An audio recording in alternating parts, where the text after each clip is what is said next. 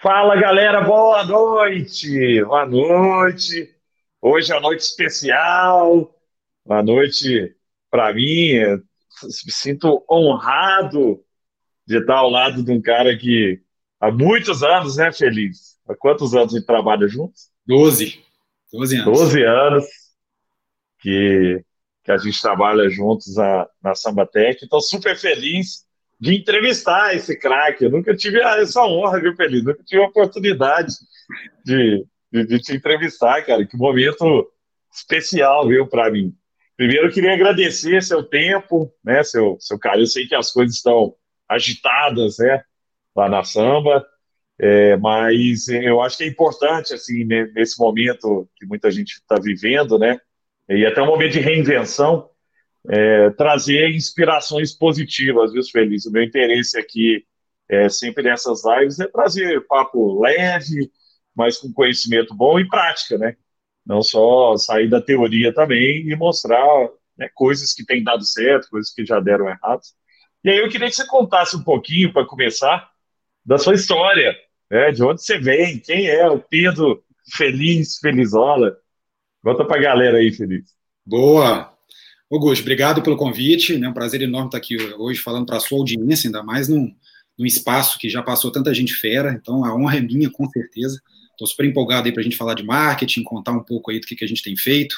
E como você falou, né, sair aí da, da teoria e ir para a prática. Bom, sou mineiro, publicitário, filho único, apaixonado por futebol, futebol tradicional, futebol americano, por incrível que pareça, tem uma banda de pagode chamada Formação Padrão.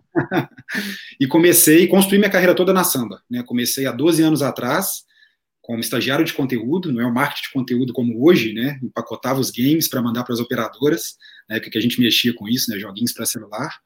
E hoje gerencio uma equipe multidisciplinar, com habilidades diversas, e a gente é responsável por branding, posicionamento, lançamento de produto, mas principalmente é, é, a parte de, de, geração de demanda, de leads, MQLs, SQLs, sendo hoje esse protagonista dessas estratégias de prospecção, que hoje é fundamental para a gente alimentar o nosso funil e a nossa base de geração de receita. Muito bom, Feliz. Outro dia alguém me, me falou que, numa das conversas que eu tive aqui, é, falou assim: ah, eu, eu, não, eu não acho que o CMO né, vai, ser, vai continuar sendo o CMO, o CMO vai ser um cara de, de growth, né? E é exatamente a sua função hoje, né? A sua função dentro da Samba é growth, é muito mais é, pensar nos motores do crescimento do que só é, no, no, né, no, no, estratégia de marketing ou de comunicação, né?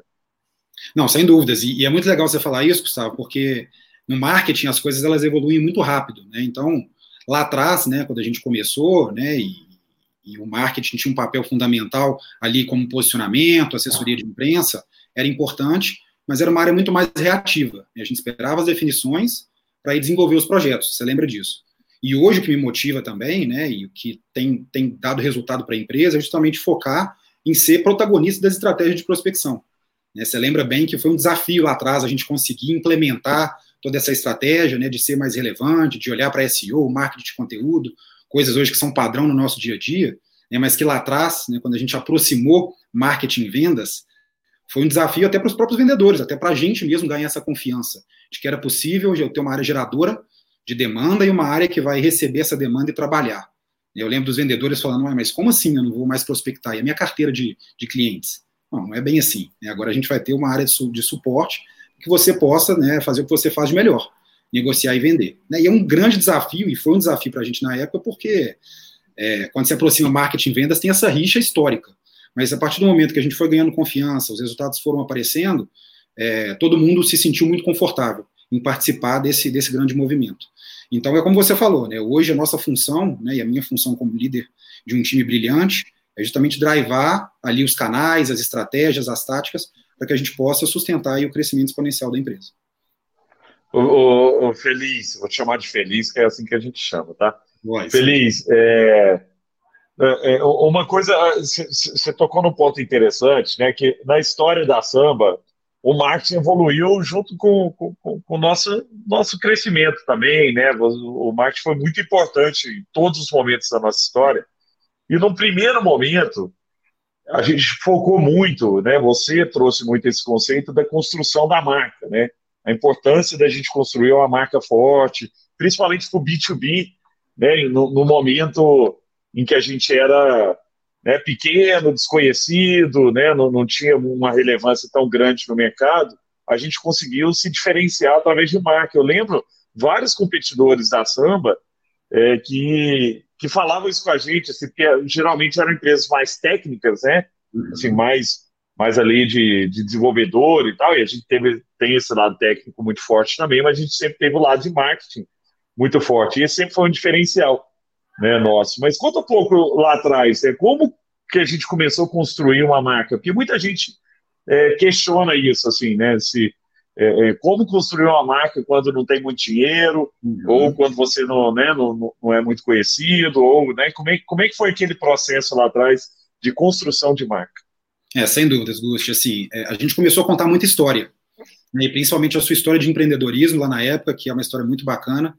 É, você não admite, mas eu conto essa história melhor que você. Né, nos no nossos check-ins, é, eu participei demais, assim, de, de, de, defender muito a cultura da empresa, né, e, e, fazer questão de que essa história pudesse inspirar outras pessoas também e mostrar que a gente né, tinha uma, um laço empreendedor muito forte. Né, e não só a, a, parte do empreendedorismo, mas que a gente resolvia problemas reais dos, dos clientes. E lá atrás, né, e você comentou sobre isso na live que você fez com o Brunão da Piar, meu grande parceiro e amigo, sobre construção de marca, né, e você citou inclusive o livro do Wall Rees, da Laura Rees, que é a queda da, da, da publicidade, e que o Wall Rees, que é um dos principais papas né, e gurus de marketing aí do, do, do mundo, ele fala que as empresas devem preferir relações públicas à publicidade quando estão construindo a sua marca. E eu, apesar de publicitário, acredito muito no Wall Rees, porque publicidade é você falando de você. E relações públicas são os outros canais contando a sua história e chancelando a sua marca. Então, não que publicidade não, não seja interessante, não seja relevante. Mas você constrói com relações públicas, endosso, reputação, que é o que, que os outros estão falando, o que, que os canais estão contando a respeito da sua história, quem são os parceiros, quem são os clientes, né, que chancelam também sua marca. E depois, quando você chega num, num certo momento de maturação, aí sim você começa a investir em publicidade, até porque é muito mais caro. Né, então, a gente, né, lá atrás, usou muito né, do momento favorável de startups, de empreendedorismo, para poder posicionar mas logo depois, né, você lembra disso? Você comentou também na, na sua live com o Bruno que a gente foi para um lado muito mais de solução, de tecnologia, uhum. enaltecer os nossos cases. Porque isso é o que o mercado, né, isso que posicionava a gente para a gente conseguir vender mais. No final das contas, toda essa história que a gente conta, né, e é uma história verdadeira, é uma história bacana, ela, ela auxilia na geração de demanda, em fazer com que as pessoas te vejam, te conheçam e se interessem por você. Então, é, seguir esse caminho lá atrás de contar histórias, a gente utilizar os canais que a gente tinha, para depois adaptar isso né, para o momento que a gente tem de focar mais em solução, quais são os cases, divulgação ali de números, dados, foi fundamental para o nosso posicionamento como um todo. Muito bom, é realmente isso é, lá atrás é, a gente tinha muito é, essa pegada e, e, numa época a gente foi muito criticado por isso, assim, ah, esse cara tá querendo aparecer e tal, mas hoje é muito comum, né? Toda startup usa história de imprensa, né? As maiores, pega o Nubank da vida, tá o tempo inteiro na mídia. Por quê? Porque eles entenderam que isso não é uma métrica de vaidade, né? Inclusive, você sempre trouxe é, para a gente, inclusive, até em reuniões de board, né, de diretoria, você sempre trazia no final do ano o fechamento, você sempre traz, né, o fechamento é, de, de, financeiro daquilo ali, quer dizer, é, não, não, é, tipo, de publicidade espontânea, quer dizer, pode aparecer em lugares importantes sem pagar, né, por isso. Porque tem muita empresa que compra anúncio e tal, e a gente, por incrível que pareça também, a gente não compra anúncio, né, assim, é, pouquinho, a gente faz um ou outro anúncio no Google, né, mas não é o grosso da nossa, da, da, da nossa, do nosso investimento, né, a gente nunca teve um investimento pesado para comprar banner, né, não, não lembro da gente ter tido esse tipo de discussão, porque sempre a crença foi nessa da construção da, da reputação no, primeiro momento. Aí a gente passou desse primeiro momento, conseguimos construir uma marca forte. Né? Você fala de samba, tem muita gente não sabe direito o que, que a gente faz, mas ah, já ouvi falar desses meninos, ah, já ouvi falar de vocês, vocês são bons, já me falaram e tal. Né? E aí a gente vem para o segundo momento, que é esse de solução.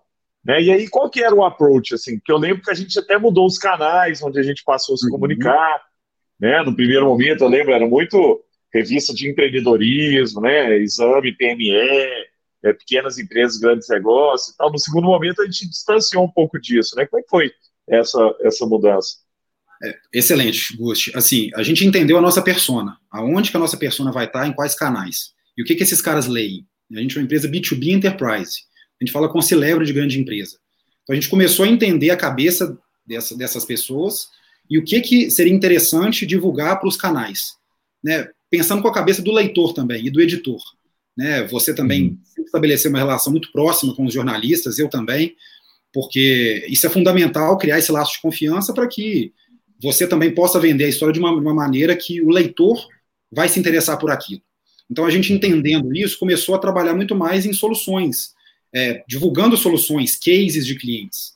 Então, né, você falou muito de métrica de vaidade, é fundamental isso, porque não é simplesmente falar da samba, né, é falar como que o cliente utilizou a nossa tecnologia para ter um benefício. Porque se uma outra empresa daquela indústria lê aquilo e fala, putz, eu quero ter aquele case também, eu quero ter esse benefício. Né, se estiver falando quem forneceu a infraestrutura de tecnologia Sambatec, isso para mim já valeu. Se tiver o link, ainda melhor ainda, porque cai com o método de referral lá para o meu inbound. Então, isso ajuda demais. Então, a gente começou, de novo, né? Marketing é mercado, né, Gusti? Entender sua persona, qual é o seu público-alvo, quais são os canais, como é que você vai apresentar a proposta de valor para eles. E hoje, né, o canal de referral, de imprensa, é mais um canal de atração, de visibilidade para a gente, que está diretamente ligado à geração de, de, levantada de mão, de MQLs, né, de demanda, que é, é parte fundamental do nosso motor de geração de receita.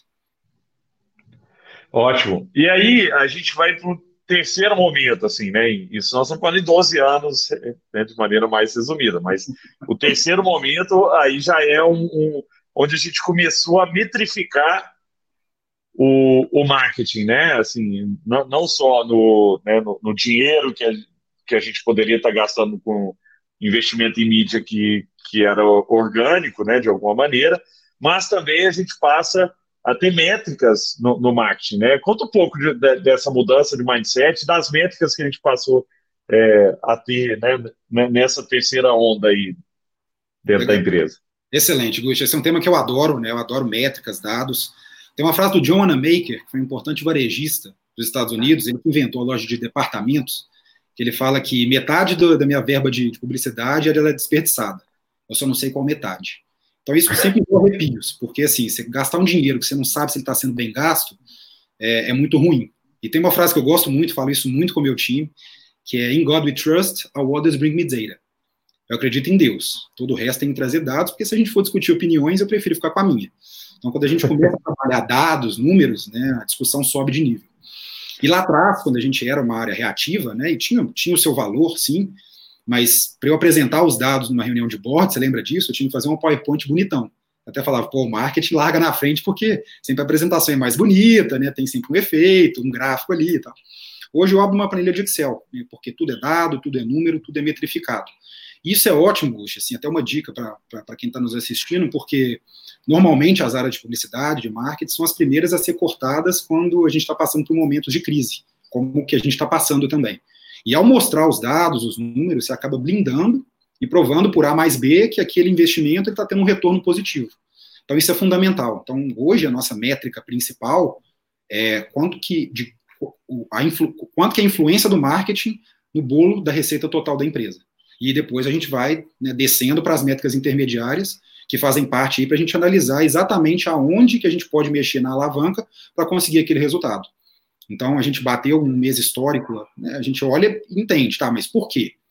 Então, ah, porque isso aqui foi relevante, esse canal aqui performou melhor, essa taxa de conversão aqui, ela surpreendeu, nesse lugar aqui a gente conseguiu uma, uma visibilidade mais interessante, a imprensa ajudou a gente nesse momento, nosso canal aqui de co-marketing funcionou nesse sentido. Então, a gente vai pilotando ali através desses dados para a gente melhor moldar, porque se você não, mede, né, você, você, você não vai saber como melhorar, como medir. Uhum. Né? Então, acho que trazer esses dados à tona e eles fazer parte do dia a dia é fundamental. Isso é cultural, viu, Gusti? E, e cultura é rito, cultura é repetição. Então, eu tenho né, insistido, isso foi, foi lá atrás, né, junto com você, junto com o Rod, que, que, que foi meu líder por muito tempo também, mandar um abraço para ele, é, que, que, que sempre me mostrou essa importância de como que a gente consegue mensurar, mostrar o resultado. Né? Você citou aí da assessoria de imprensa, é, é isso, né? não é simplesmente aparecer, não é simplesmente uma métrica de vaidade, ah, aparecer na capa da revista. O que, que isso me trouxe né, de retorno? Se a gente conseguir mensurar por A mais B, que aquela matéria no online me trouxe um visitante, aquele visitante levantou a mão e fechou, poxa, é incrível isso. Né, isso prova, né, até para o próprio time, de que as nossas ações, e aí eu faço questão de enaltecer as pessoas que tiveram relação com aquela ação, né, isso é fundamental, tiveram uma relevância muito grande e aí o resultado apareceu.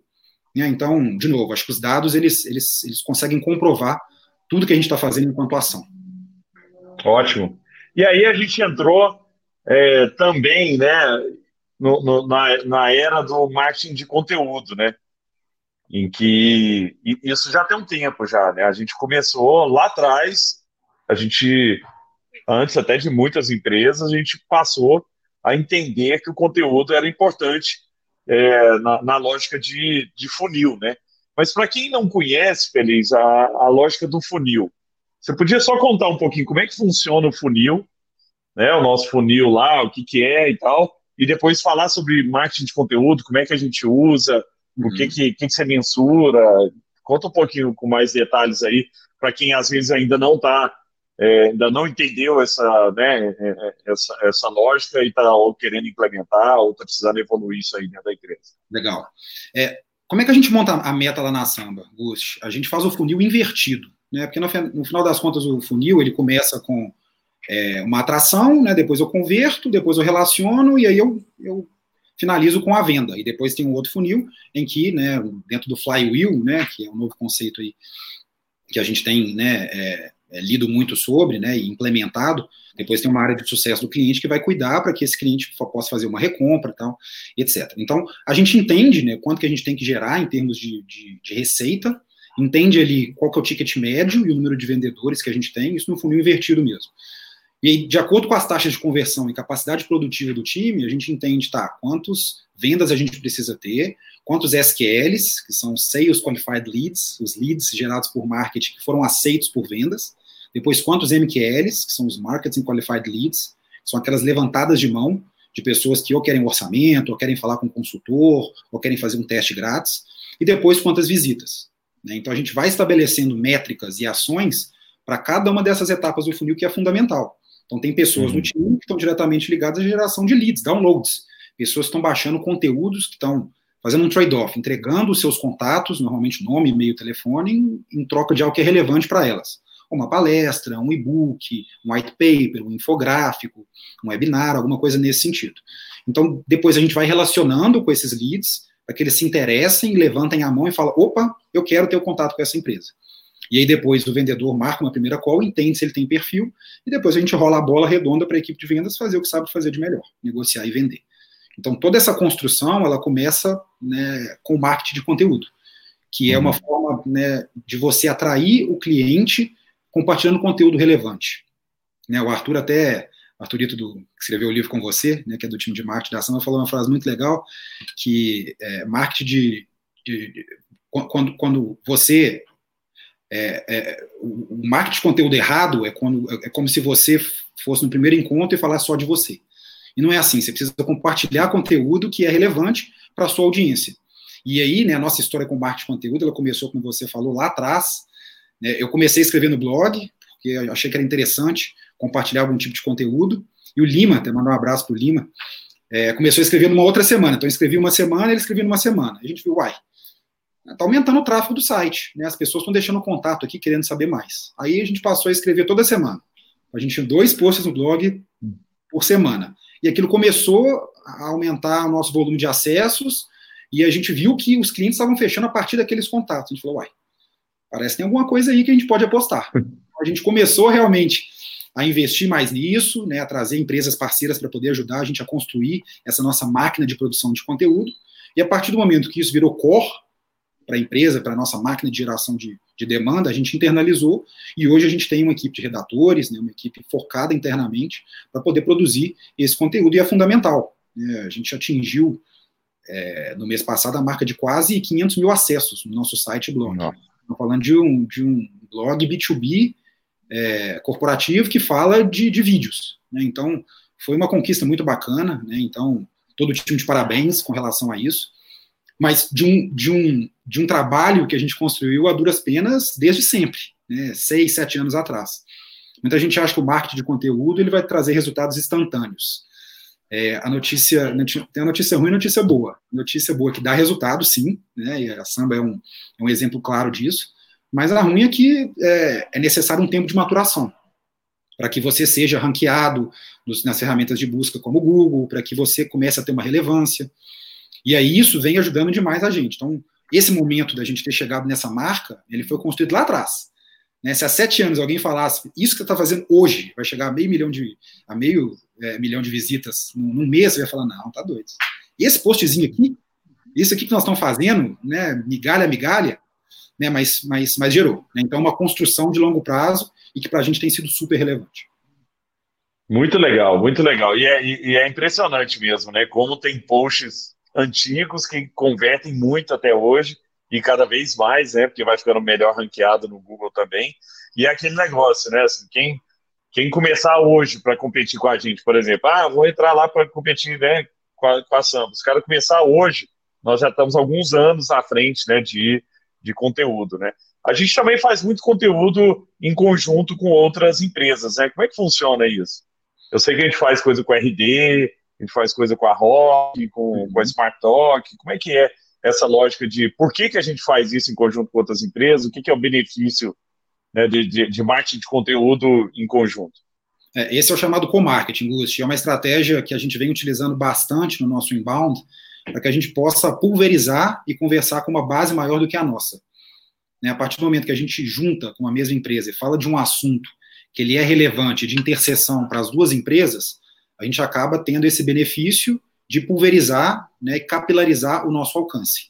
Então, isso é uma estratégia que ela vem sendo, sendo construída e, uhum. e que vem ajudando de, de, de, de mais ação em posicionamento e em relevância. Então, como você, você falou, a gente faz muito, muito com resultados digitais, já, já fez muito com a Rock, com a Smart Talk, em assuntos de interseção dessas empresas. Então, a gente produz um material, um e-book, um infográfico, em conjunto, e aí depois esses leads são compartilhados. E a gente pode, nos bastidores, relacionar com essa audiência da forma que a gente achar mais interessante. Mas a gente aumenta a nossa base e consegue compartilhar um conteúdo, né, juntar aí as forças para compartilhar um conteúdo super relevante, super estratégico aí para essa, essas duas bases. Então tem ajudado demais a gente a construir e relacionar com a nossa audiência. E para isso, né, tem que conhecer bem quem é o, o, o nosso, nosso cliente, né? Né? né, Feliz? Assim, eu acho que um trabalho que a gente também fez, que foi um trabalho duro, assim, que a gente aprofundou bem, né? Foi a lógica de entender a fundo quem é o cliente, que é o que você trouxe aí da, da persona, né? Ou, ou, o cliente ideal, né? Como é que foi esse estudo lá atrás?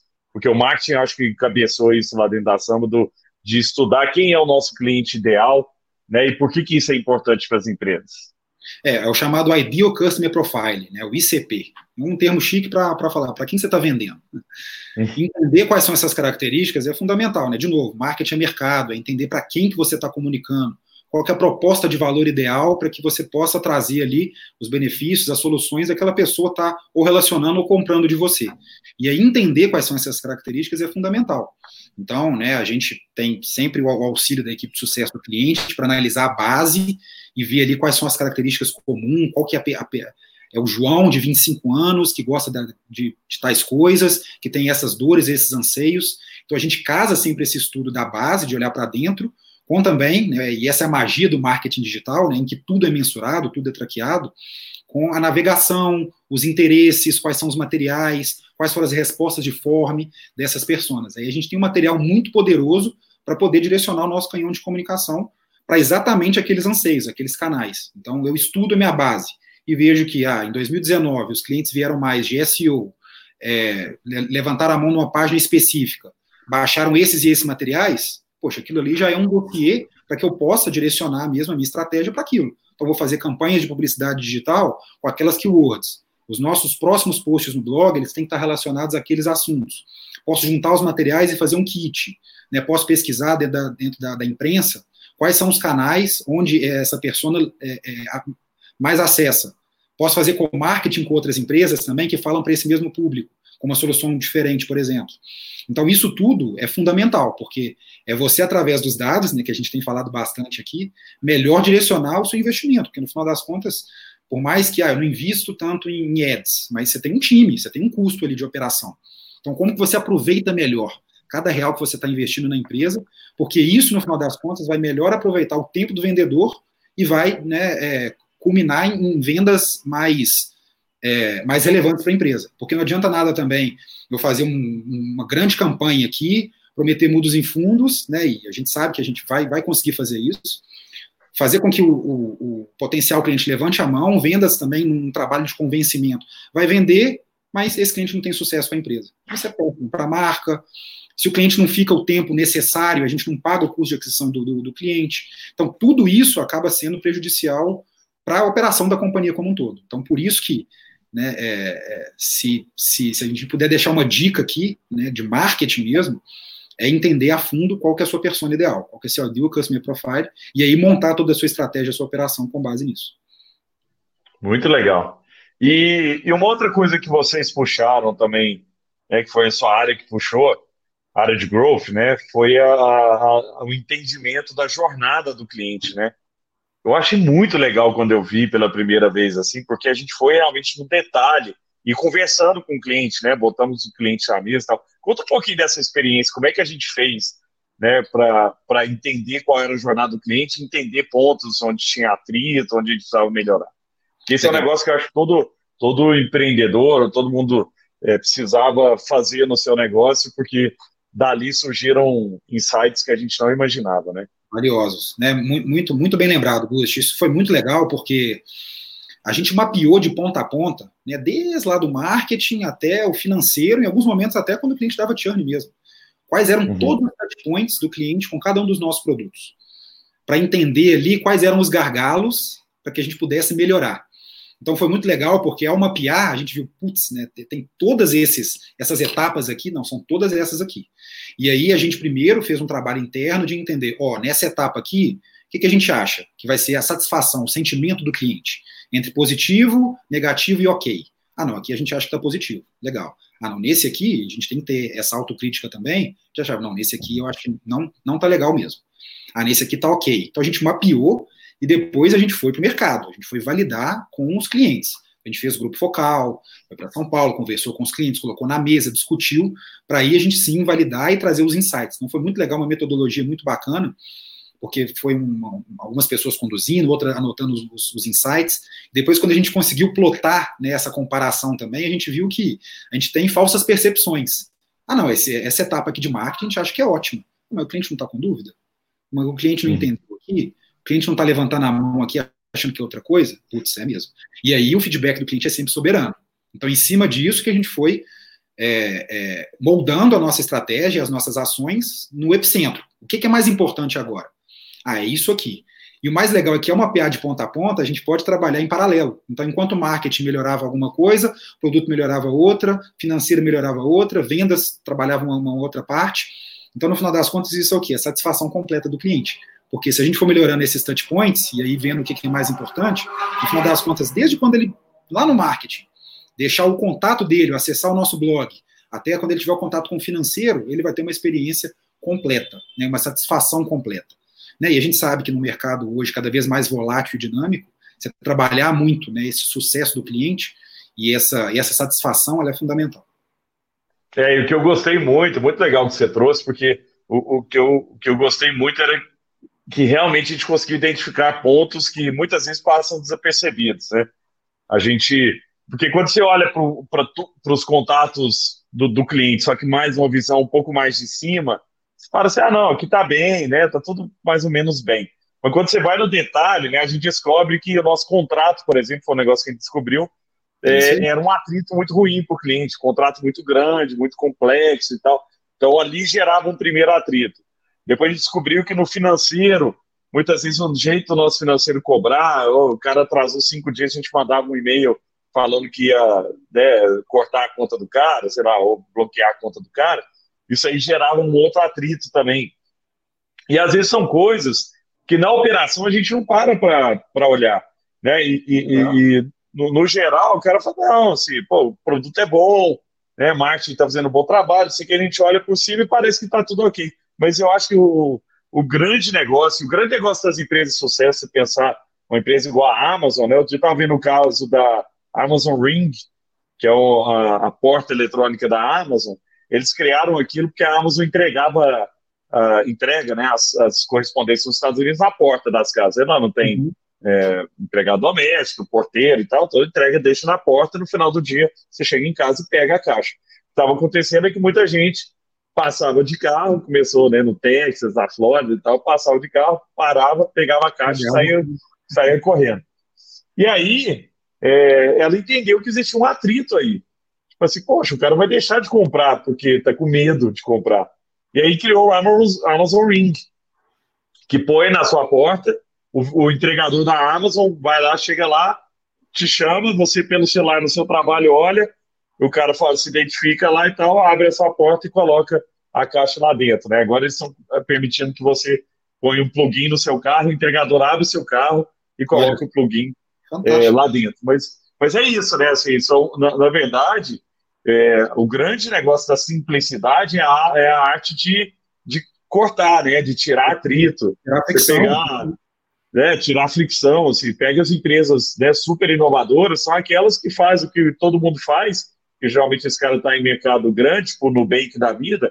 Eu sempre falo aqui, entra na app do Nubank, na app do, do, de um banco normal, do Itaú, sei lá.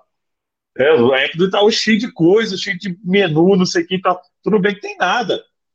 Mas você fala assim, ué, tem duas mil pessoas lá trabalhando para entregar isso aqui, mas é isso, é porque é simples, o simples é, é difícil. Né? É, é difícil fazer é, um negócio sem atrito, com simplicidade. E para você conseguir fazer isso, é, é, é necessário ir a fundo da jornada. Não tem como, né? Se você, é, como é que você identifica atrito se você não olhar, der zoom né, em pontos que muitas vezes não são pontos transparentes, e às vezes é ali. Né, no, no caso do supermercado, por exemplo, que a Amazon também resolveu, era o atrito de você chegar no caixa, esvaziar o carrinho, uhum. passar para o outro lado do caixa, encher o carrinho de novo, chegar no seu carro, esvaziar o carrinho, ela tirou esse atrito, você pega o produto e sai e vai embora. É, então, no, no, no final, é, é, a tecnologia ou as soluções precisam resolver isso aí, né? É isso aí. Então, a, a, nossa área de onboarding ela foi criada a partir da jornada do cliente, que é hoje uma área que, que drive a receita, que tem um, um valor muito grande para o nosso cliente, exatamente de, de, olhando essa experiência. Putz, não está legal do momento em que né, a passagem de bastão de vendas para CS. Então, vamos criar essa área para que essa, né, é, é, todo esse caminho seja o mais tranquilo possível e o cliente veja valor já de cara. Né? Então, é exatamente isso, que você falou, entendendo mesmo de ponta a ponta onde que é o valor, reduzindo fricção. Muito bom. Uma outra área que ficava com você, é, até pouquíssimo tempo, é a hora de outbound. Né? E, e, e, é muito legal porque a gente nasceu como uma empresa de outbound, pegar lá atrás, né, na época lá atrás que a gente estava ainda no começo, era uma empresa de outbound. Depois a gente trouxe o conceito de inbound, que é esse conceito que você trouxe para quem não conhece. Depois você conta com mais detalhe. A gente trouxe o conceito de inbound. E agora, né, agora sim, algum, um, lá, um ano e pouco atrás, dois anos atrás, a gente voltou de novo com mais força é, no, no outbound, né? Conta primeiro um pouquinho, para quem não conhece, porque às vezes a gente fala esses, esses nomes aí, o povo não, não, não conhece. O que, que é inbound, o que, que é outbound? Né? E por que que a gente voltou a fortalecer o outbound? Por que que o outbound é tão importante hoje na nossa estratégia? Beleza. Bom, o outbound é a forma ativa de você prospectar. Né? Então, muita gente confunde o outbound com o telemarketing ou a venda invasiva, é, e não é isso. É, é, você realmente definir ali quais são é, as suas personas e ir atrás mesmo. No nosso caso, como a gente fala com é, se leve de grande empresa, né, por mais que eu queira, ele não vai baixar meu e-book né, apesar de que recentemente tem baixado e a gente tem conseguido fechar, então que me deixa muito feliz. Uhum. Mas é, você tem que ir atrás. Então a gente, de alguma forma, cria algum tipo de valor. Então a gente tem utilizado muito o social selling, né, a venda social através das redes sociais. Utilizado muito o LinkedIn como forma de né, criar uma, uma primeira conexão. Então isso a é. A gente é case, né, do LinkedIn, né, Feliz? Sem dúvidas, né? A gente, a gente apostou nisso lá atrás e hoje é um dos principais canais que drivam as reuniões, né, que é a meta de, de, de outbound. Para que a gente possa marcar uma reunião para que o vendedor possa desenvolver o negócio junto com o potencial cliente. E é um ambiente, Gus, que ele está mais propício mesmo às pessoas gerarem negócio, porque ainda não tem tanto a competição da caixa de e-mail. A nossa uhum. deve receber outros 30, 40, 50 e-mails de empresas como a nossa, querendo 20 minutinhos da, da, da agenda dele.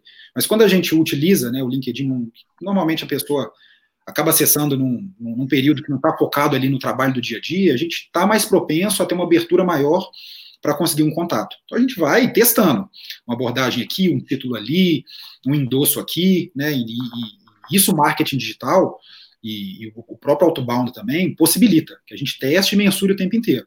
Pô, esse, essa abordagem aqui é, deu mais certo. Ah, esse título de e-mail aqui despertou um interesse maior. Ah, quando a gente cita esse case aqui, a gente notou que tem uma conexão mais forte. Então, tudo isso vem, vem, vem ajudando. Então, lá atrás a gente começou, sim, que era o que a gente conhecia também, né? então a gente ia batendo de porta em porta, é, trabalhando né, lá atrás, sim, com endosso, reputação, e funcionava, mas depois a gente viu que a gente poderia, né, e a área de marketing sendo é, a protagonista dessa, dessa estratégia, auxiliar gerando a demanda de uma forma passiva, que é o inbound marketing, que através de conteúdo relevante, você atrai as pessoas até o seu site, os seus canais, e aí elas, através de um relacionamento, né, através de uma nutrição, elas levantam a mão. Então elas se interessam e aí elas, enfim, né, é, é, marcam de falar com o vendedor, elas, elas pedem um orçamento, elas pedem um tour guiado. Então tem benefícios dos, dos, dos dois lados. E a gente uhum. voltou com uma estratégia de outbound mais forte, né, entendendo de novo qual que era a nossa persona, fazendo um estudo lá atrás, então uma área tem sido fortalecida muito, é, de uma forma muito, muito constante, mas do nosso lado também a gente acabou adaptando o inbound para o ABM, que é o Account Based Marketing, que é uma adaptação também é, do marketing para que a gente possa né, não só simplesmente pescar com rede, como a gente fazia no, no, no inbound, agora é a pesca com arpão. Então a gente mapeia mesmo, faz um estudo do mercado, quais são as pessoas, aonde que a gente quer atingir, qual que é a pessoa daquela empresa, né? De novo, aí faz uma, uma rodada para entender qual, qual é o canal que ela acessa, onde que ela está. A gente trouxe uma estratégia de eventos muito forte também desde o final do ano passado para ganhar mais horas com esses decisores, para compartilhar um conteúdo relevante e apresentar e entregar um networking também super qualificado para essas pessoas. Então a gente tem parcerias diversas aí com grandes empresas de tecnologia e traz um conteúdo muito bacana para que essas pessoas também possam ali se interar e a gente possa também ter uma oportunidade de estar de, de, de, estar mais perto. Então, a gente, óbvio que a gente não, abandonou o inbound, né, continua sendo parte forte da nossa estratégia, drivando uma parte relevante da nossa receita também, mas né, o marketing a gente precisa é, se reinventar o tempo inteiro né, tendo que construir, reconstruir esses conceitos, aprender coisa nova e implementar. E tudo na tentativa e no erro. Lá atrás também eu não sabia que, que ia dar certo o inbound. Né? A gente começou a escrever no blog, viu que deu certo, já fez muita coisa que não deu, que, que, que não foi legal, mas muita coisa deu certo também, e agora com o IBM é a mesma coisa. Né? Então, é, é o marketing digital né, e esse, esse mundo moderno que a gente está vivendo permite muito a gente, a gente fazer isso. Não, muito bom, muito legal. E a gente faz isso muito bem mesmo. Seu time lá é, é, é brilhante, né? Duas coisas assim, duas observações, né? É, é que, que, eu acho que é importante para as empresas perceberem, assim. Primeiro, tomar cuidado com outbound e spam, né? Isso. Porque o outbound não é sair mandando e-mail para todo mundo. Eu recebo uns e-mails assim que faz, cara, o cara nem, nem entrou no site da Samba para ver o que a gente faz. Né? O cara mandou, oi Gustavo, tudo bem? Estava eh, né, acompanhando a sua empresa e achei muito legal. Inclusive, queria te vender né, peças de manutenção de ferrovia. Né? diferente, né? Que copiou e colou, né? Um negócio... Exato, é. E a gente faz um, um, um, modelo que é estudar quem é, quem é a empresa, quem que vai abordar qual setor, né? Começa com o setor, depois vai para a empresa, depois dentro da empresa com quem que a gente fala, né? E aí, lógico, ir mensurando, ó, com, a gente tem que chegar nesse nível aqui dentro da empresa, que é o nível que tem certo poder de decisão e tal. Em alguns casos, a gente tenta chegar no C-Level. Mas aí, aí vem o segundo, a segunda observação, que é para atrair o C-Level, a gente começou a usar a estratégia de eventos. Né? E isso, isso tem dado muito certo para a gente, já funciona para grandes empresas há muito tempo. E para isso, você tem que trazer conteúdo relevante. Né? Assim, ninguém quer ir num evento, e a gente está falando de evento, assim, é um jantar. Né? A gente fez aqui, quando podia, né? a gente fez jantar aqui em Belo Horizonte, agora a gente está fazendo, né? a gente fez agora, há pouco tempo, a, a, semana nossa de inovação, né? de transformação digital e tal, Vamos, temos mais dois eventos digitais agora para fazer, mas o que, que o cliente não quer, né? o que, que o prospect não quer? Ele não quer que você fique ali falando da sua empresa. Né? Então, ele não quer que no, no final você fique lá falando, ah, samba é legal, é, a Samba tem esse produto aqui que é legal e tudo isso pode estar, né? Às vezes numa abertura, em alguma coisa assim. Mas a gente sempre se preocupa em trazer conteúdo relevante, né? para as pessoas e que vai adicionar. É o que a gente está fazendo aqui. A gente está falando da samba, mas eu estou trazendo conteúdo, que eu estou destrinchando aqui o que a gente faz. Né? Você está trazendo o que, que é feito dentro do marketing da samba, para que outras pessoas possam se inspirar. Né? Isso que eu acho que, que é uma coisa que funciona bem, né, Feliz? Porque senão é, né, você chama o cara uma vez, ele vai, na segunda ele nunca mais aparece. Né? A gente tem vários, vários prospects né, que vão em vários eventos nossos aqui, né? Inclusive pedem para ir em outros e tal porque gostam do, do, do, conteúdo, sabem que a gente realmente prima né, pelo bom conteúdo. O conteúdo é soberano, Gusta, foi preciso. Quando a gente podia fazer os eventos presenciais, passou a fazer parte do nosso cluster de, de estratégias de uma forma muito, muito presente, porque a gente viu que estava dando resultado, a gente prezava por duas coisas, que é conteúdo e network. A pergunta que a gente sempre se fez é, o que, que eu vou tirar, né? Por que, que o cara vai, vai sair do escritório dele para ir no evento da ação? O que, que vai fazer esse cara sair do escritório? Tem outros eventos, né? a gente fala de São Paulo também, você tem evento aí, né, em, aos montes. Então a gente sempre prezou por isso, trazer pessoas relevantes para que no meio ali de um coffee break a pessoa possa ali também adquirir um conhecimento, ter um papo, conhecer novas pessoas, mas eu acho que a pedra fundamental sempre foi conhecimento, conteúdo. Então a gente sempre prezou por uma curadoria muito forte, para trazer algo que fosse relevante para a nossa audiência. Porque você vai nos eventos isso, para conhecer novas pessoas, para fazer um network, mas para aprender coisas novas. Então, quando a gente migrou né, essa estratégia do, do físico para o digital, porque é o que a gente pode fazer nesse momento, a gente também se prezou por isso. Como é que eu vou trazer pessoas que têm uma bagagem interessante, que são relevantes dentro, dentro, dentro das empresas e que po possam compartilhar um conteúdo que para a nossa audiência vai ser fundamental. É o que a gente faz hoje. A gente produz uhum. conteúdo no nosso blog, nos nossos e-books, para agregar valor. Né? É, é, se, se esse valor ele, ele tiver uma conexão forte para que a gente possa falar sobre a nossa solução, ótimo mas se não, ela saiu de lá aprendendo alguma coisa. E vai falar bem da samba, por mais que não vire cliente. Né? Então, toda essa parte de construção da imagem é fundamental. Porque se não acontece isso que você falou. Vai uma vez, a gente conseguiu tirar ela do escritório para ir no nosso evento. Ah, nunca mais vou porque não, não, não, conectei com o conteúdo, a audiência também não foi interessante, e a gente perde a oportunidade e se queima. Né, que era é. justamente para ser o contrário. Como é que eu ganho mais horas com aquele decisor, com aquela pessoa que foi cuidadosamente chamada também, que é o que a gente faz né, nos nossos eventos. São eventos, em alguns a gente já fez os nossos eventos para mil, cinco mil pessoas, que a gente atraiu de, de, de a, a, uma audiência mais, mais extensa, mas os nossos eventos hoje são exclusivos para pessoas que a gente acha que vai que vão ter conexão e que vão agregar valor também. É, e esse senso de exclusividade, ele é importante quando você vai subindo na hierarquia dentro da empresa, né? Quando você vai falar com o C-level de uma empresa, diretoria e tudo mais, o cara quer ir para um evento não é onde está todo mundo, é onde vão ter pessoas também outros diretores e tal. É importante também você saber misturar, né, assim, saber focar, né, no, no na audiência para que o cara também não sinta é, desconfortável na situação que eu estou aqui, mas né, tem tem estudante, tem diretor, tem coisa, é, aí geralmente né, não, não, funciona, a gente já viu isso acontecer com a gente mesmo, né, quando a gente fez um evento mais aberto. E quando a gente começou a focar, e não tem e focar, eu tô falando de qualquer coisa, né? Só para diretor, não. A gente foca também em gerente, a gente foca também em, né, em outras, em analista e tudo mais.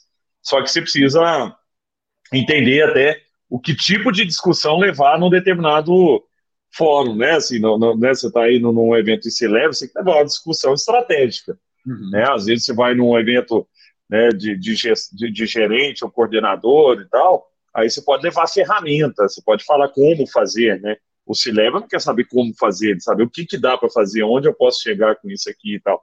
Então é, é interessante é, esse pensamento. E uma outra coisa que eu acho super legal, que é o que a gente está fazendo aqui também, é compartilhar. A Samba tem criado é, muito uma, cultura de, de, de, autoridade, né? não só na, na sua liderança, né, comigo, você, o Matheus Magno, nosso diretor é, comercial, nosso CIO e tal, mas também nas, na, nos vendedores, também, né, todo mundo está virando um produtor de conteúdo. Né, dentro de várias áreas, lá no time de CS, de, de sucesso do cliente, tem gente lá produzindo conteúdo sobre sucesso do cliente. Né, no time de vendas, tem gente produzindo conteúdo sobre vendas, porque a gente entendeu, e as pessoas dentro da empresa entenderam, que é mais fácil eu conseguir né, me relacionar ou conseguir vender com alguém que confia em mim, que fala, nossa, esse cara sabe do que ele está falando. Né, quando você está aqui falando mostrando tudo que você sabe sobre marketing, isso facilita depois, que eu falo, ah, a samba sabe né, o que ela faz, ela tem, tem gente lá qualificada, né? E, e só que para muita gente isso amedronta, né?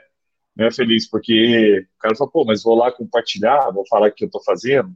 E a gente nunca teve essa cultura, né? A gente, inclusive, dentro do escritório, a gente sempre abriu o escritório para fazer benchmark, outras empresas iam lá ver como é que a gente é, cuida da nossa cultura. Outro dia mesmo, no meu grupo do Telegram, eu coloquei o guia de cultura da samba lá. Né? Porque, cara, olha lá, porque não é o cara pegar o guia de cultura e copiar aquilo ali que ele vai virar a samba, né? Não é ele copiar tudo que você está trazendo aqui é, que, que vai virar né, a, a, uma, uma, empresa similar. Né? Eu acho que cada empresa tem seu, seu ponto, né? Mas é, é uma mudança de mindset também, né? Sem, sem dúvidas, Gusti. É muito legal você falar isso, né? Porque é, tem um livro que chama Rework, inclusive acho que é o melhor livro que eu já li, da Terry é Simon, a indicação do Rod também, é, que ele fala num capítulo, são capítulos curtinhos e tal, e Simon é uma empresa que faz aplicativos, então, e ele fala num capítulo sobre estimular os chefes, né? E aí ele cita um chefe famoso e tal que perguntou para ele: ah, mas por que que é, você não tem medo de compartilhar as suas receitas e tal, de outro chefe pegar essa sua receita e abrir um restaurante, ficar mais rico que você, ou, ou né, é, acabar com a sua audiência, a sua reputação, né, a sua fama? Ele falou, não, porque o segredo não está nos ingredientes, está no modo de preparo. Então a gente, desde sempre, a gente teve a, a, a preocupação em compartilhar coisas que, que, que, eram relevantes. Então lá atrás, né, era, era compartilhar conteúdo, nem era inbound marketing. Isso ajudou demais a gente a criar a imagem, a reputação em que a gente tem hoje. Então, é, perder o medo de compartilhar por, por achar que um concorrente vai me roubar é fundamental, porque o mercado vai começar a te ver como, como autoridade. E aí isso vai te ajudar demais numa estratégia de construção de marca, e que pode drivar uma, uma receita futura para você. Então, né, o Matheus mesmo, né, mandar um abraço para o Matheus Magno também, nosso diretor de vendas, sempre me provoca, compartilha mais conteúdo, feliz. E, e, é, e, é, e, é, muito legal, porque o feedback também que você recebe das pessoas é, é ótimo. Pô, você está ajudando as pessoas a fazerem, é, ou, ou, terem atalhos ali que ela não, não, não, não, não teria. Então, é, é muito legal. No, no, no, lado do negócio, fundamental. A gente construiu hoje nossa máquina de geração de, de demanda, e hoje o marketing tem uma relevância muito forte na receita da empresa, compartilhando conteúdo. Né? Então, tem sido fundamental e é uma dica também que eu dou para a audiência. Muito legal, é muito legal. E uma área que agora nós estamos remontando lá dentro da samba, debaixo de você, é a nossa inteligência de mercado, né? O nosso War Room. É, o nosso War Room, ele, ele é interessante, né? Porque a primeira versão do nosso War Room, gente, isso, é, eu queria contar, porque no, no, nosso escritório, a gente tinha um escritório no, num bairro que chama Santa Efigênia, né? Foi nosso, sei lá, terceiro escritório. E lá era uma sala, né? O War Room era uma sala. Então, o que a gente fez? A gente pegou uma sala inteira, plotamos a sala com, com os quadros, e os quadros tinham imã, né? E a gente tinha os iminhas que a gente colocava em cada para cada cliente. Então, o quadro era como se fosse o território do, do War. Né? Então, a gente chegava lá e falava assim, ah, estou brigando por a conta dessa universidade aqui. Beleza. Quem está lá brigando comigo? Tal empresa.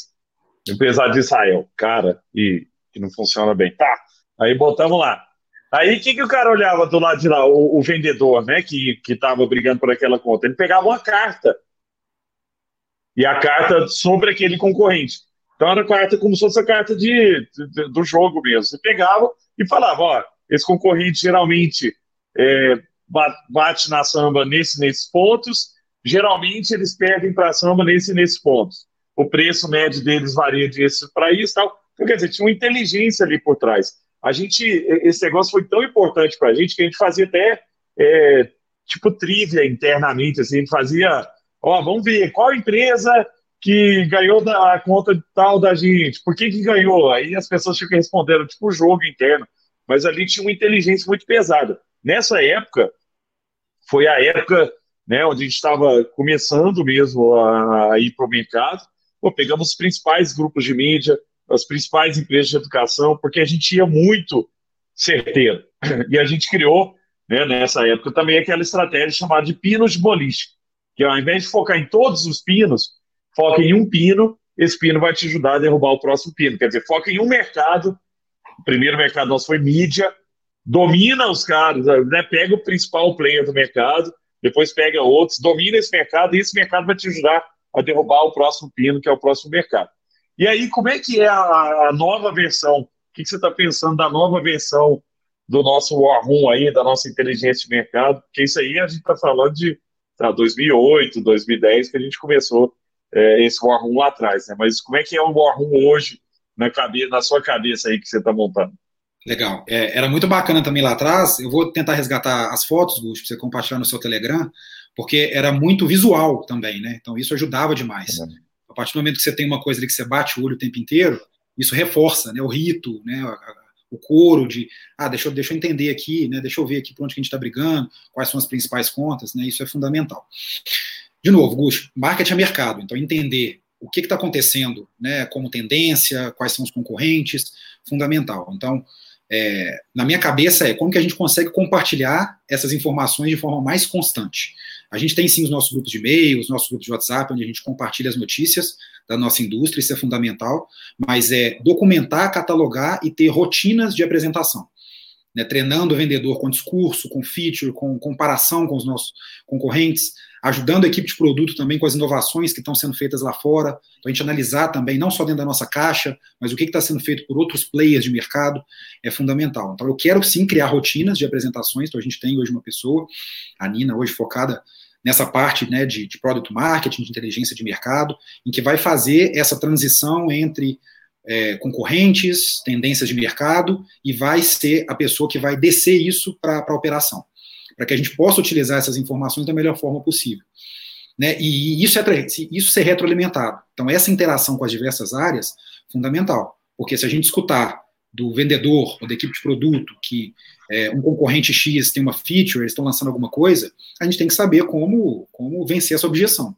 E isso vai ser através, obviamente, né, de roadmap de produto, mas a gente vai ajudar em como marketing, como inteligência, como marketing de produto, a melhor moldar esse discurso.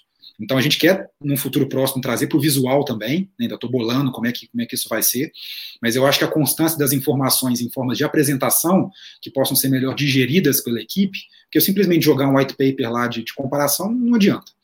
Né? A gente sabe que o tempo do vendedor ele é precioso para negociar, vender, então tem que fazer treinamentos para que essa informação seja melhor digerida, absorvida e possa ser aplicada. Genial, cara. Muito bom, muito bom. E, e eu acredito muito no resultado disso aí, viu? É, e, e, ô, ô, Feliz, para a gente, a última pergunta, a penúltima pergunta, né? Hoje a gente vive num mundo que a atenção vale ouro, né? É muito difícil conquistar a atenção das pessoas. O que, que, que, que você vê? E aí, fora samba também, assim, como, como que você acha que é possível hoje é, chamar a atenção das pessoas para o seu produto, para o seu negócio, para quem está nos assistindo aí, num mundo que tem tanta coisa, tem tanta né, distração no nosso dia a dia, e a gente, a gente fala muito isso lá dentro da samba, há muito tempo a gente fala isso, que o mundo achava que ia para a era da convergência, né? Tudo ia convergir para poucos canais, e nós estamos na era da divergência. Cada vez tem mais canais, você tem né, um monte de rede social, e aí as segmentações começam a ficar mais. Né, a TikTok é dessa idade para esse perfil, aí depois tem Instagram para esse perfil, do LinkedIn é para outro, o YouTube é para outro, o, né, o tanto de rede, tanto de coisa que tem em volta ali. Como que o cara pode fazer? Como que as empresas, o que, que as empresas podem fazer para conseguir a atenção dos seus clientes?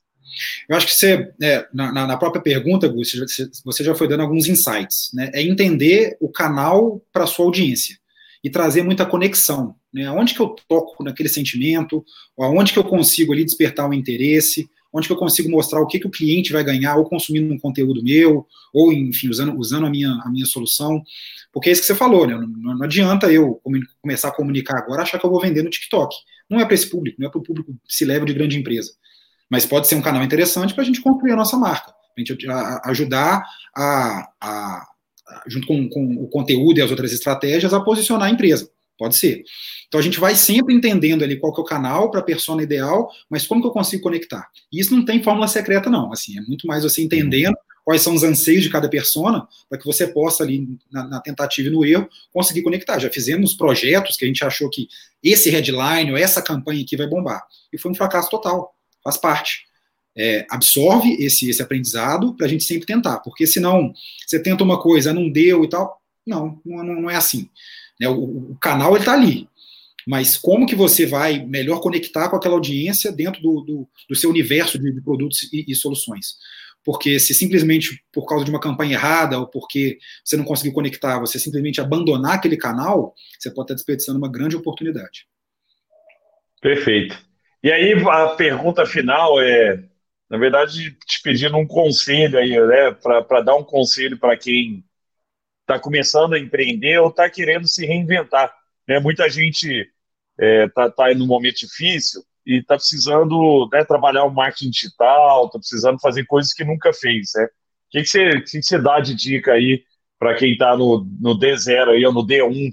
Né? Vamos começar de novo. Né? Se você estivesse começando de novo agora, né, com, do zero, o que, que, você, que, que você daria de dica aí para as pessoas? Compartilhar conteúdo, Gust. Eu acho que isso é fundamental. Né? A gente tem casos de empresas que começaram com blog e se tornaram praticamente unicórnios, compartilhando, inclusive, cases nacionais, compartilhando conteúdo. Então, assim, você agrega valor à sua audiência, você se conecta com seu público-alvo e você agrega valor. Então, ao compartilhar, e a gente tem falado muito aí, né, visto o tanto que está difícil para os estabelecimentos locais, né, de, de conseguir mesmo é, é, é, se reerguer, mas ao compartilhar conteúdo, às vezes contar a história de como é que foi aquele hambúrguer que foi feito por aquela empresa. Pô, isso aqui foi uma receita da minha avó que foi feito, ela fazia lá com os netinhos em volta dela e tal. Isso vai criando uma conexão com a audiência, que vai ali despertar um, um possível interesse para que ela possa começar a, a, a, ter uma relação com você. Pô, tô, gostei dessa história, me conectei, deixa eu experimentar aquilo ali. Então, agregar valor né, com conteúdo, fundamental. E a gente está vivendo uma fase, uma época em que está todo mundo em casa. Né? Então, marketing digital ganhou muita força. Então não é que as pessoas vão parar de comprar, né? Os investimentos eles vão ser mais pautados por ROI, né? Por confiança. E quando você disponibiliza conteúdo, você cria esse laço de confiança. Então pode ser que a pessoa, a empresa, esteja mais propensa a comprar de você por causa disso. Então começa, perca o medo, né? Pega, pega um celular, começa a gravar vídeo, compartilhar conteúdo interessante. Eu tenho começado a fazer isso também nas minhas redes, porque é, é muito legal. Você acaba ajudando as pessoas e acaba criando também, né, como eu falei, esse laço que pode te ajudar num, numa venda futura. Muito bom. Feliz, obrigado, viu, pela aula que você deu de marketing, de inbound, de outbound, de e-mail marketing, de, de automação, de várias coisas que você trouxe aqui do, né, de funil, que é super legal. Às vezes as pessoas acham que é algo complexo, você trouxe isso de maneira simples. É lógico que, né, que fazer o estado da arte leva tempo, mas dá para começar simples, né? dá para começar barato. Tem muita ferramenta hoje que, que ajuda nisso também, até ferramenta gratuita, até um certo número de, de usuários ou de mensagens e tal. E basta querer, né? E, e, começar. O que você trouxe que eu acho que é super relevante é quanto antes você começar a compartilhar, melhor, porque o marketing de conteúdo ele é um ele é uma plantação de eucalipto ali, demora alguns anos para aquela árvore ficar grandona, né? Ficar boa para o cara cortar ela e fazer papel higiênico dela. Mas obrigado, viu, Feliz? Obrigado pelo, pelo carinho, pela, pela atenção que você deu. Acho que a audiência aí é, vai sair muito mais enriquecida depois dessa noite. Bom demais, Gusti. Obrigado aí mais uma vez pelo convite, uma honra estar aqui. A gente contando um pouco aí da, da nossa trajetória junto aí, né, que, que a gente viveu ao longo dos anos aí, e, e é muito legal, né, também compartilhar conhecimento, né, e espero ter auxiliado de alguma forma aí a audiência que nos assistiu. Valeu, obrigado. Valeu, Valeu. gente. Obrigado. Até mais. Tchau, tchau.